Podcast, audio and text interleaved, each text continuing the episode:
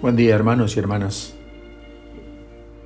Este día proclamamos el Salmo 84. Hemos de decir que este salmo es muy hermoso, de los más hermosos de la Sagrada Escritura.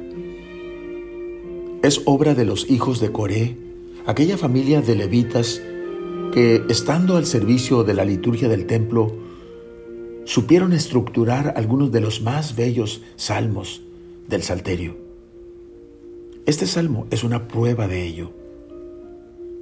Canta el favor de Yahvé, suplica su protección y finalmente entona una estrofa que exalta la correspondencia del hombre a la fidelidad de Dios.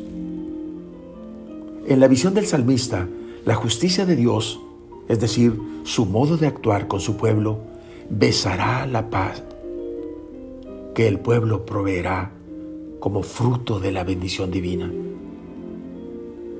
De la tierra, de su gente entonces, brotará la fidelidad. La tierra será fiel. No defraudará más a su Dios. Serán sus acciones y sus actitudes verdaderas, no apariencias ni realidades momentáneas. Y por tanto, si esto pasa, si de la tierra brota la fidelidad, la justicia de Dios entonces, mirará desde el cielo, pues desde allá el Señor dará sus bendiciones superabundantes. Y es que efectivamente el Señor ha sido bueno con la tierra. Le ha dado la más grande bendición en la encarnación de su Hijo Jesucristo, con la cual nuestro Padre anula toda maldición y muestra que cualquier tristeza ha llegado a su fin y toda la creación ha quedado renovada.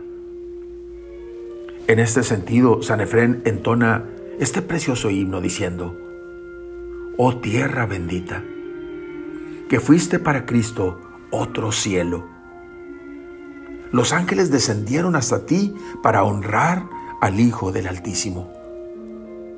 Ellos coronan esta morada porque el Hijo del Rey descendió hasta ti. En esta vigilia de los ángeles, tu morada se transforma en lo más alto del cielo.